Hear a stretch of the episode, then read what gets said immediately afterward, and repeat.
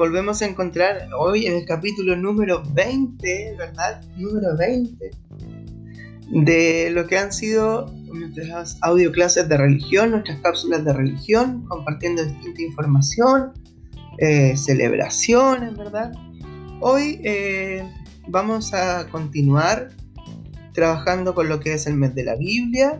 Como es de costumbre, proclamaremos nuestro Evangelio y también eh, vamos a hablar de una celebración que ocurrió este 14 de septiembre, la exaltación de la cruz.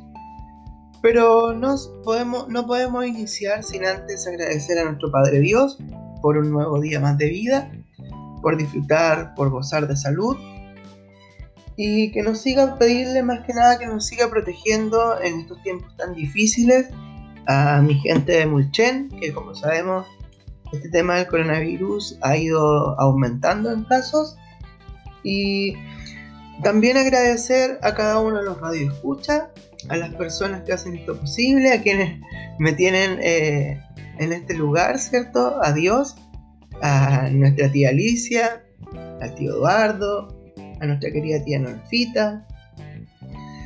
Y que no se me quede nadie en el tintero de, de mis queridos profesores también de los distintos cursos, los distintos estudiantes y sus familias. Muy agradecido de quienes han hecho llegar sus trabajos, de quienes han hecho llegar sus evaluaciones.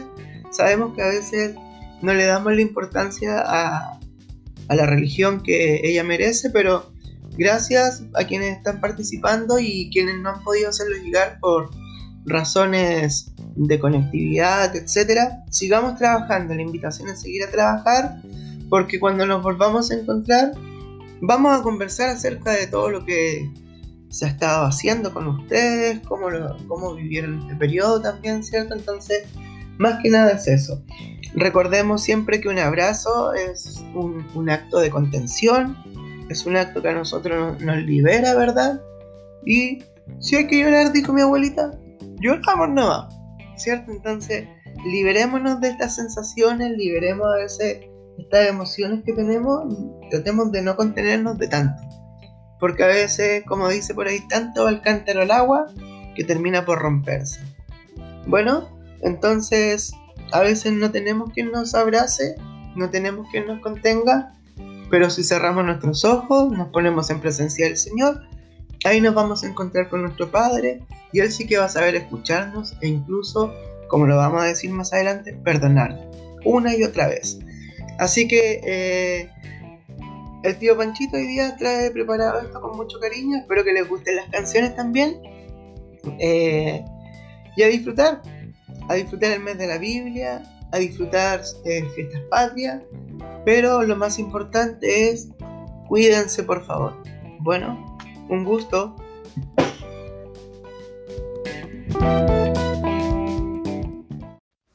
Nos disponemos para escuchar el Santo Evangelio Iniciamos con la señal de la cruz. Por la señal de la Santa Cruz de nuestros enemigos, líbranos, Señor Dios nuestro. En el nombre del Padre, del Hijo, Espíritu Santo. Amén.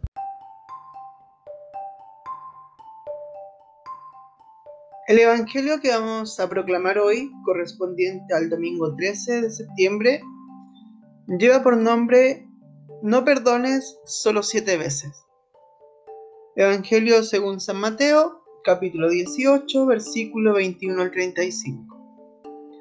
Se adelantó Pedro y le dijo, Señor, ¿cuántas veces tendré que perdonar a mi hermano las ofensas que me haga? ¿Hasta siete veces? Jesús le respondió, no te digo hasta siete veces, sino hasta setenta veces siete. Por eso el reino de los cielos se parece a un rey que quiso arreglar las cuentas con sus servidores. Comenzada la tarea, le presentaron a uno que debía 10.000 talentos.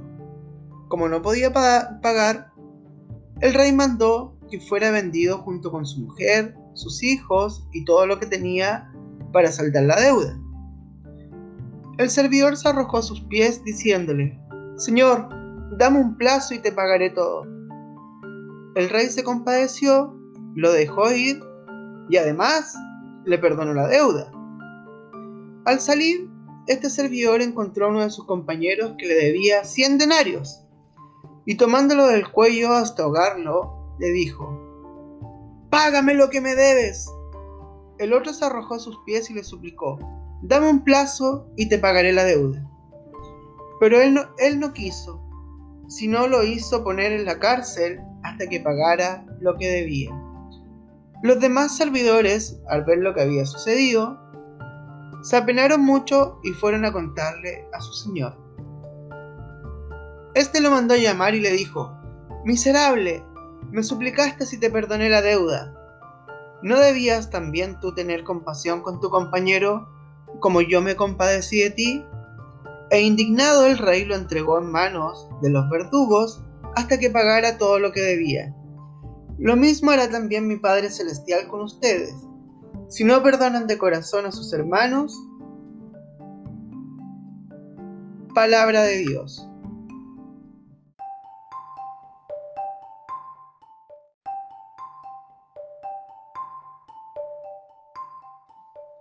Muchas veces nos hemos sentido como Pedro, ¿verdad? Y incluso lo hemos dicho. Chuta, ¿cuántas veces tengo que perdonar nuevamente a esta persona? estoy cansado de tener que andar perdonando, ¿verdad? Incluso hay gente que dice que, eh, no, yo no perdono, yo solo te puedo disculpar, ¿cierto? Esa frase la hemos escuchado por ahí. Y si nos enfocamos, ¿cierto?, en la oración que Jesús nos enseñó en el Padre Nuestro, hay una parte donde dice, perdona nuestras ofensas como nosotros también perdonamos a los que nos ofenden, ¿cierto? Entonces, sí podemos perdonar, al parecer, ¿verdad? Tenemos que aprender a perdonar porque después vamos a terminar diciendo algo que nos va a dejar claro por qué podemos eh, perdonar al igual como lo hace Dios. bueno, entonces es importante eh, cómo vamos nosotros, eh, si analizamos el Evangelio anterior, ¿verdad? cuando hablábamos de la corrección fraterna, cómo tenemos que corregir a un hermano y qué pasa al final si no, no, no hace caso omiso a las correcciones que nosotros le damos, ¿cierto? La corrección viene relacionado con el perdón, viene relacionado con el amor, ¿ya? Viene relacionado con algo que Dios sabemos que lo posee, que es la misericordia. Y tenemos otra palabra que ya la hemos mencionado, el perdón. Y hay algo importante, la fraternidad, ¿cierto? Como lo decíamos en el Evangelio anterior, la corrección fraterna, ¿ya? Como lo habíamos dicho anteriormente también, el tema de, de esta frase que utilizamos a veces, yo no perdono, yo solo disculpo, ¿verdad? Y nos olvidamos de eso. Nos olvidamos de eso, entonces, Pedro, ¿qué le dice a Dios? Va, perdón, a Jesús. ¿Qué le dice Pedro a Jesús? Le dice, voy a perdonar siete veces. Claro, si perdono siete veces, un siete, no cualquiera se saca un siete. El siete sabemos que es la mejor nota, incluso por ahí hay profesores de la universidad que dicen que el 7 es para Dios, o sea que nunca un estudiante va a tener un 7. Entonces, ¿qué hace Pedro? Dice, ya, date con un 7, me aseguro que Jesús me va a decir, ah, bien. No, al contrario, Jesús le dice, vas a tener que perdonar 70 veces 7. O sea, ¿qué le está diciendo con eso? Que él siempre va a tener que perdonar sin importar lo que pase, sin importar eh, cuántas veces lo haya hecho, incluso a la misma persona. ¿Ya? ¿Por qué? Porque vivir desde el perdón es destruir, ya sea de alguna forma, eh, la espiral del mal, ¿cierto? Eh, si vamos a la espiral es como va subiendo en forma eh, circular y en algún momento nos toca, no nos toca, nos toca, no nos toca, ¿ya? Entonces eso, si nosotros sabemos perdonar, vamos a destruir esta espiral y, y vamos a ir terminando con, de una u otra forma con, este sentimiento que a veces nos quedamos cuando no somos capaces de perdonar y quedamos con esa sensación amarga, con esa sensación de tristeza e incluso de impotencia. ¿Cierto? Esto consiste en un esfuerzo por superar el mal. ¿Con qué cosa? Con algo muy fácil que es el bien. ¿Ya? Y me voy a adelantar a lo que quería cerrar, porque perdonar es saber amar. Perdonar es igual que el amor. Entonces por eso vamos a terminar nosotros con este mal, ¿cierto? A través de un acto eh, positivo que es el amor. Porque lo único que busca es cambiar cualitativamente la relación entre las personas. O sea, ¿cómo yo voy a cambiar eh, con, mi hermano o con mi prójimo cuando lo perdono? ¿Ya? Eh, debe ser, eh, no ha de ser una exigencia individual, si tiene que ser algo em, social, ¿cierto? Nadie debe quedar fuera de, de esta cualidad, todos deberíamos poseerla tarde o temprano tenemos que ir ejercitando para poder mejorarla o desarrollarla eh, en nuestro corazón, ¿cierto? Porque como lo había dicho anteriormente, quien perdona sabe amar, ¿cierto? ¿Y quién más eh, o qué ejemplo más claro del amor que nuestro Padre Dios? Que Él puede perdonar las deudas eh, más gigantes, ¿cierto? A diario, contra todo contra toda normalidad, ¿cierto? por lo general decimos, chuta Dios, perdona por lo que hice, perdona por lo que pensé, por lo que hice, por lo que dije, por pensar solamente, ¿cierto? Como dice por ahí, porque he pecado mucho de pensamiento, palabra e incluso de omisión. Si yo vi una injusticia y no hice nada, chuta, no sé, tenemos que ir cambiando un poco este pensamiento, esta forma de, cómo se desarrolla la sociedad que sociedad es vivir en un bien común, ¿verdad? Y en un bien común que Dios nos entregó donde podíamos desarrollarnos plenamente. Y Jesús dentro de esta palabra, eh, de esta parábola también nos dice, lo mismo hará mi Padre del cielo con ustedes. Si no perdonan de corazón a su hermano, ¿cómo le vamos a pedir a Dios que nos perdone a nosotros si nosotros no somos capaces Em, de, perdonar a alguien. No podemos contabilizar la misericordia, el perdón o la fraternidad, pero sí podemos analizar cómo lo estamos haciendo nosotros para poder em, desarrollar este acto de amor tan puro, tan noble que es el perdón.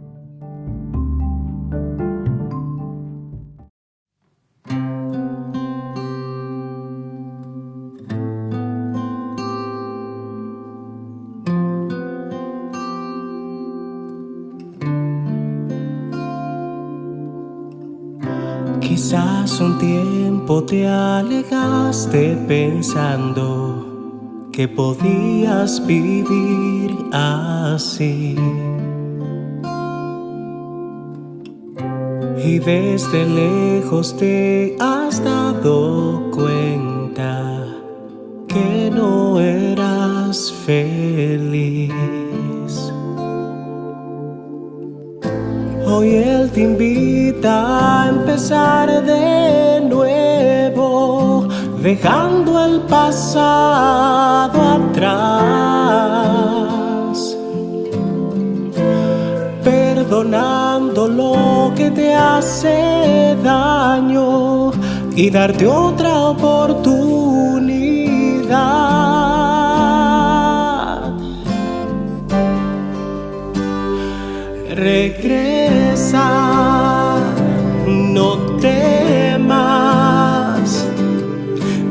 Casa, hermano mío, aquí tienes un lugar, es Dios que te espera. Como un padre a su hijo, con un abrazo él te recibirá.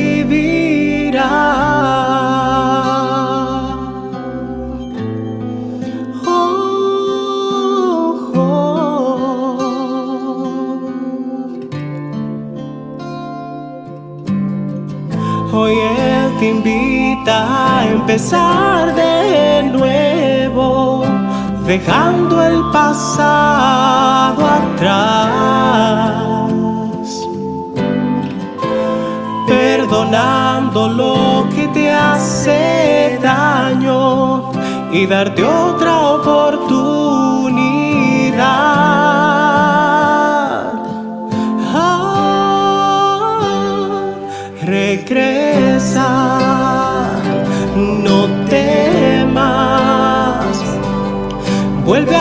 Hermano mío, aquí tienes un lugar, es Dios que te espera. Como un padre a su hijo, con un abrazo él te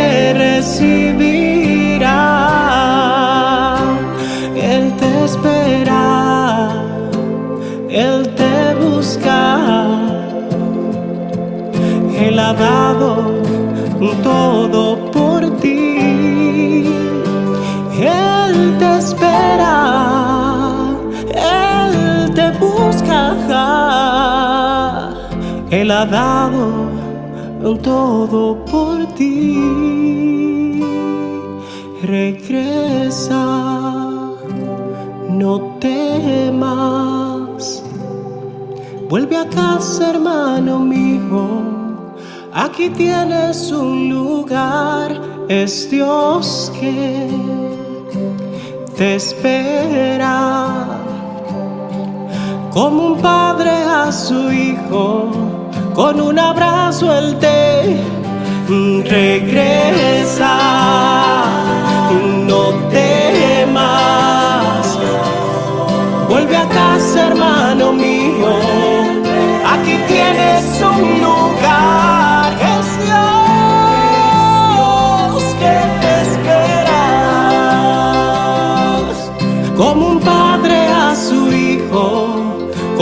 con un abrazo él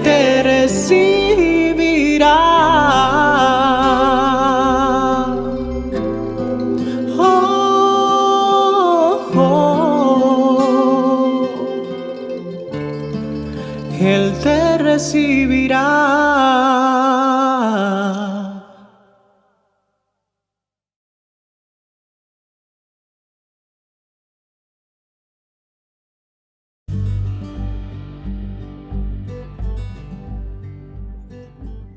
Septiembre es un mes muy importante para lo que es la iglesia también, ya que este día 14 nos encontramos con la celebración de la fiesta de la exaltación de la cruz.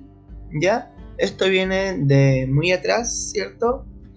Eh, que se celebra la veneración de las reliquias de la cruz de Cristo, ¿cierto? Son, me refiero a reliquias, son trocitos, son partes, fragmentos de, de este madero ya que fue recuperado de manos de los persas por un emperador, Heráclito, y dice la historia que él se vistió con sus mejores ropas y todo, y tomó la cruz y quiso eh, cargarla, ¿cierto? Intentó entrar a un recinto sagrado, pero él no pudo hacerlo y quedó paralizado.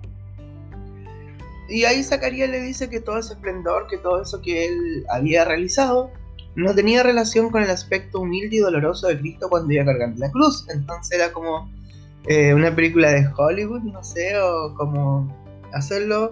Intentó hacerlo, ¿cierto? Sí está bien. Pero a lo mejor como él lo quiso hacer no correspondía. Ya lo se arregló demasiado y esto de nosotros cuando vemos Jesús estaba, pero había sido despojado de sus vestimentas y castigado físicamente, ¿cierto? Además de llevar em, este, esta cruz sobre sus hombros. Entonces eh, los fragmentos de fueron repartidos, ¿cierto? Fueron llevados a distintos lugares, a distintas parroquias, unas astillitas que dicen, a distintas iglesias del mundo. Ya entonces ahí eh, históricamente se podría decir que eso es lo que ocurrió y fue rescatado porque los persas ya la tenían en su poder para hacer negocio, me imagino. Ya entonces, en esta fiesta de la exaltación de la iglesia, que es el 14 de septiembre, em, es esto, ¿cierto? Es, nosotros ya hemos hablado, hemos mencionado, ¿cierto? A veces qué significa la cruz para nosotros. Em, esta cruz evoca directamente lo que es el misterio del amor divino, ¿ya? ¿Cierto? Que fue entregado sin medida para salvarnos eh, por parte de Jesús en la cruz, en la que muere para vivir para vivir en Dios y con Dios, para vivir en la verdad y en la libertad y el amor para vivir eternamente. Entonces, claramente sabemos que la, cruz para nosotros no es un, un ejemplo, un, un arma, un lugar de tortura, sino que es netamente un ejemplo de amor y siempre está ahí en nuestras casas, en nuestras parroquias o lo vemos a diario en algunos lugares, ¿verdad? ¿Y para qué? Para recordarle al mundo entero, para recordarnos a nosotros que debemos vivir en torno al amor. ¿Ya? Entonces, eh, esto es lo que iba pasando, como les comentaba, de los fragmentos del madero fue dividido, ¿verdad? fue llevado a Roma, Constantinopla, Jerusalén y, como les decía, distribuido por distintas iglesias del mundo. Y a esto eh, se le denominó, se le llama eh, Veracruz, verdadera cruz, ¿ya?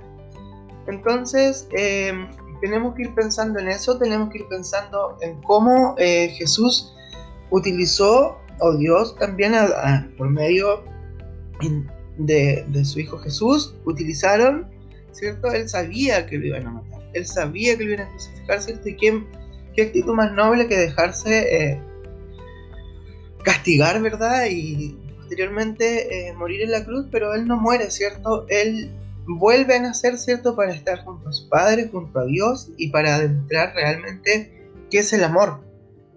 Ya debemos perseverar en la fe y en el amor infinito de Dios hacia nosotros. Eh, cuando cargamos la cruz no solo debe ser de problema, debe ser una cruz que también lleva cosas buenas, vamos haciendo el bien y tratando de que las cosas normales, a través del amor que Dios nos entrega, se transformen en cosas especiales para nosotros y las personas que nos rodean. Ya eh, muchos años atrás el Papa Francisco igual eh, llamaba a esto, llamaba a que llevemos esta cruz en silencio, en paciencia, ¿verdad? ¿Cómo nosotros estamos llevando esta cruz? ¿Cómo lo estamos haciendo hacia Él? ¿Cierto? Lo podemos hacer en silencio, pero no es un silencio eh, depresivo, ¿cierto? Sino que es un silencio de que no vamos a andar haciendo alarde de, que estoy cargando mi cruz, mis problemas, ¿cierto? Porque al final todos tenemos nuestros problemas, todos hacemos buenas acciones de una u otra forma. ¿Ya? en el camino es, como seguir el camino que Jesús nos enseña y como lo decía, debe ser en paz, debemos ser pacientes y repito, no significa que debemos estar tristes. Eh, dice que debemos soportar, ¿cierto? Eh, sobre nuestra espalda el peso de las dificultades, el peso de las contradicciones, el peso de estas turbulencias que se nos presentan algunas veces en nuestras vidas. Ya eso debemos tomarlo con paciencia. Por ejemplo, en la Biblia aparece eh, una palabra del griego hipomone, ¿cierto? Soportar en la vida el trabajo de todos los días, las contradicciones, las tribulaciones, todo ello.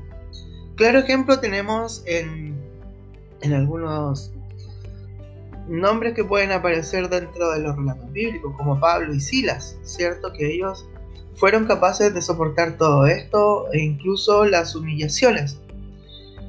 Es un proceso, sí, sabemos que es un proceso que puede llevar tiempo, va a depender de nosotros cómo carguemos nuestra cruz y qué le queremos poner encima, ¿cierto? Porque no es algo masoquista, sino que es un cambio de actitud al seguir eh, el camino que nos ha mostrado Jesús. Bueno, entonces como lo nombrábamos anteriormente, el perdón tal vez debe ir dentro de nuestra, dentro de nuestra cruz y ir forzando, eh, forzando, ¿verdad? Eh, forjando, cargándonos, eh, blindándonos con amor y paz para poder llevar a cabo todos estos procesos que a veces son un poco más difíciles y que nos hacen perder la, la fe en muchas veces.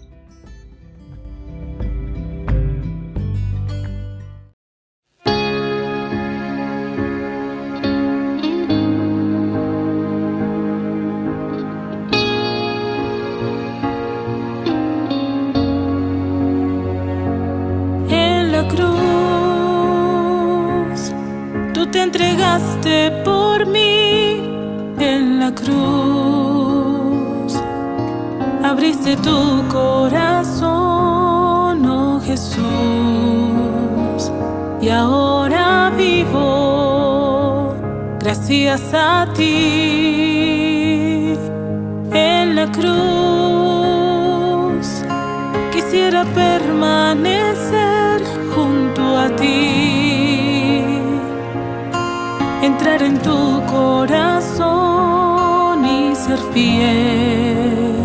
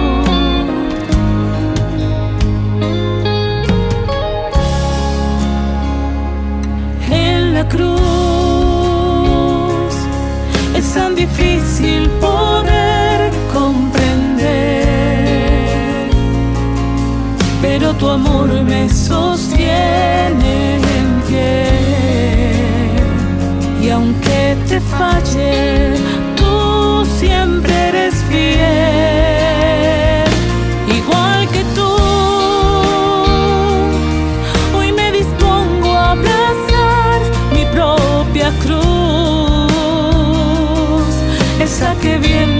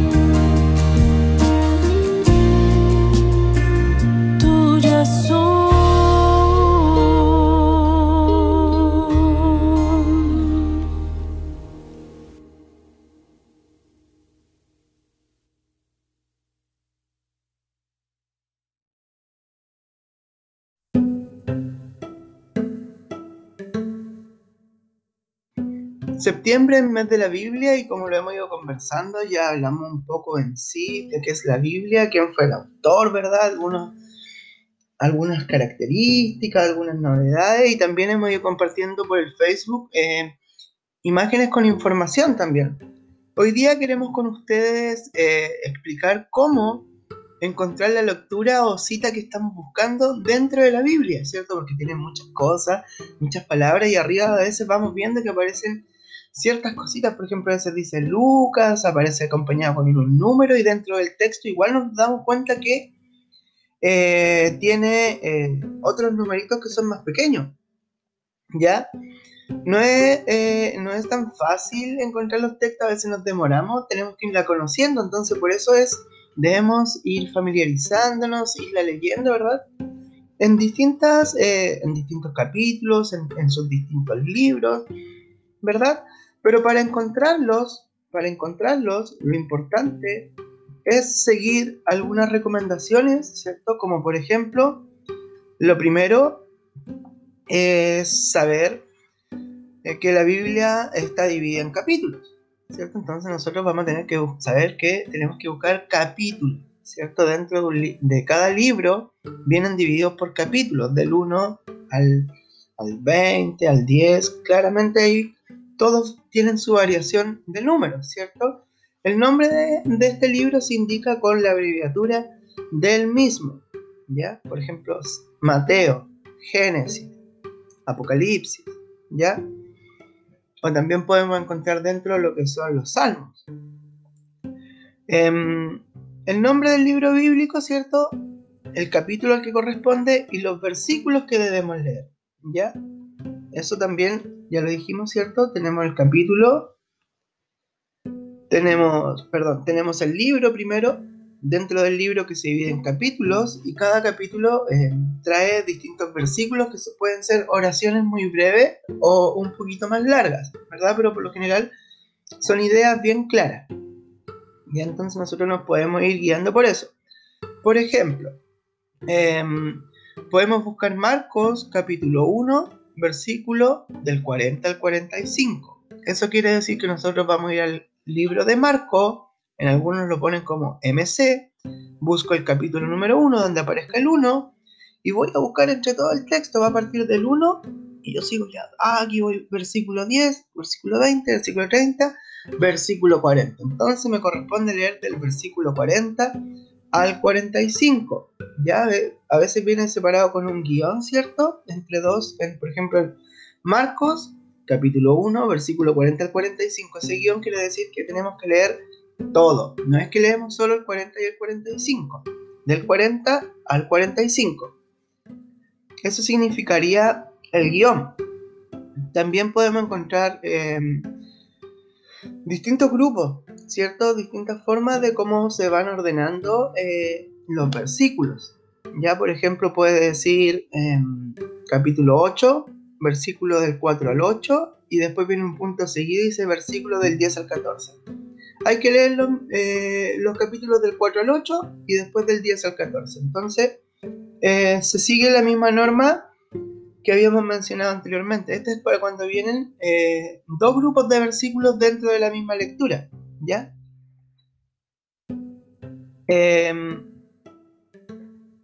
¿Qué más podríamos agregar? El guion, ¿cierto? En otro caso, eh, más complicados de combinaciones de capítulos, ¿cierto? Capítulos largos con versículos, por ejemplo, el Éxodo, capítulo 11. Capítulo 11, eh, capítulo 10, versículo del 2 al 14. ¿Cómo voy a saber yo que me está hablando de dos capítulos? Porque viene entre el 5, o por ejemplo cuando yo dije el 11 de ejemplo, entre el 11 y el, el 12 vienen dos guiones juntos. Ya eso me indica a mí que son eh, dos capítulos que van juntos. Ya esos son distintos signos que nosotros podemos ir encontrando dentro de la Biblia. Pero lo importante es que tenemos que tener claro que nuestra Biblia se divide en libros, como lo mencionábamos anteriormente, por ejemplo, en dos grandes libros, el Antiguo y el Nuevo Testamento, y ellos igual están subdivididos divididos en otros libros, ¿cierto? Por ejemplo, si nos vamos al, Nuevo Testamento, aparece lo que estamos acostumbrados a escuchar en misa, por ejemplo, Evangelio según San Pedro, según San Mateo, ¿verdad? Y sabemos que ellos ya los vamos a encontrar como, eh, perdón, como libros dentro de la Biblia. Ya entonces, eso. Libros, capítulos y versículos. El capítulo es el primer número que aparece y los versículos son los que vienen a continuación de este. Ya posteriormente, ¿a qué signo habíamos dicho? Posteriormente a la, al punto aparte, a los dos puntos posteriormente a qué? Posteriormente a la coma. Bueno, así que espero que esto les vaya sirviendo. Tomen la Biblia, vayan escuchando, vayan buscando lo, que les estoy eh, presentando. Y así a lo mejor vamos a ir conociéndola un poco más y nos vamos a ir familiarizando cada día em, con, nuestro, con nuestra Sagrada Escritura. En el mes de la Biblia Em, a trabajar con ella, ¿verdad? Y como les había propuesto, no se olviden de crear un lugar especial para su Biblia. Recuerden que estamos en un concurso en el colegio. Cuando tengan soltar, eh, por allá por el viernes yo creo, vamos a volver a subir una imagen para que ahí ustedes van a colocar la fotografía de su altar que hicieron para la Biblia. Bueno, también eh, vamos a aprovechar Ah, no, eso lo vamos a dejar para lo otro, que después lo voy a presentar mejor, así que eso. Muchas gracias por escuchar esta pequeña cápsula en el mes de la Biblia y esperemos que nos sirva para encontrarnos a nosotros mismos y poder leer este gran libro inspirado, ¿verdad?, por nuestro Padre Dios.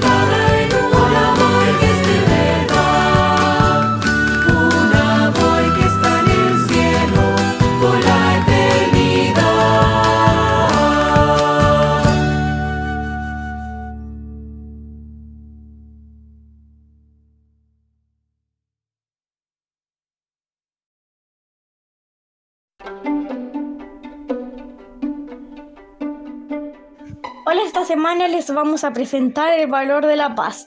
El Papa Francisco propuso la no violencia como un típico ejemplo de valor universal que se encuentra en el Evangelio de Cristo, que es el camino que debe convertirse en el estilo de, de vida a seguir, en el presente y el futuro, para lograr la paz. La paz es la capacidad de los seres humanos de vivir en calma, con una sana convivencia social. También tiene que ver con un adecuado manejo de los conflictos para no llegar a situaciones más problemáticas. Algunas palabras que nos ayudan y guían para lograr la paz. Voluntad, exigencia, respeto, generosidad, cortesía, orden, entre otras. La paz es el resultado de muchas actitudes. Todas están fundamentadas precisamente en la caridad, no entendida como limosna, sino como amor. Así que los invitamos a fortalecer cada día la paz, el amor y el respeto en nuestros hogares.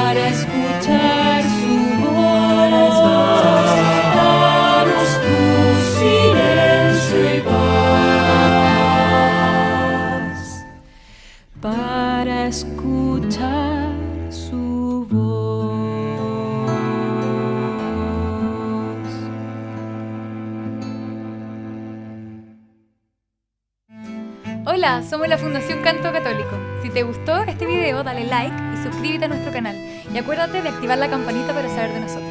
Y deja en los comentarios qué otra canción te gustaría que le cantemos a la Virgen.